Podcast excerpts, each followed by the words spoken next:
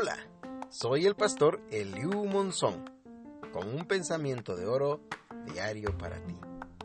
Hoy, 13 de mayo del año 2020, la palabra de Dios dice en Marcos capítulo 9, verso 24, Creo, Señor, ayuda mi incredulidad.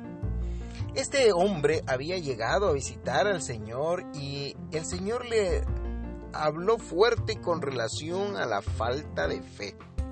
Y él exclama, creo, ayuda mi incredulidad. Y no está pidiendo ser más incrédulo, sino ser menos incrédulo. Está pidiéndole a Dios que abra su entendimiento espiritual para poder tener completa confianza en Dios. Porque nuestra credulidad en Dios está basada en conceptos sólidos, confiables, razonables.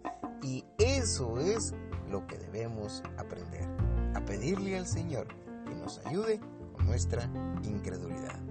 Esto nos anima a que hoy vayamos ante el Padre en oración y le pidamos que nos ayude en nuestra incredulidad cuando vemos la enfermedad, cuando vemos el avance económico, cuando vemos los problemas en casa, cuando vemos los problemas en el trabajo, cuando vemos la gente injusta, podemos decirle al Señor, ayuda en incredulidad y el Señor nos va a ayudar, dándonos más confianza.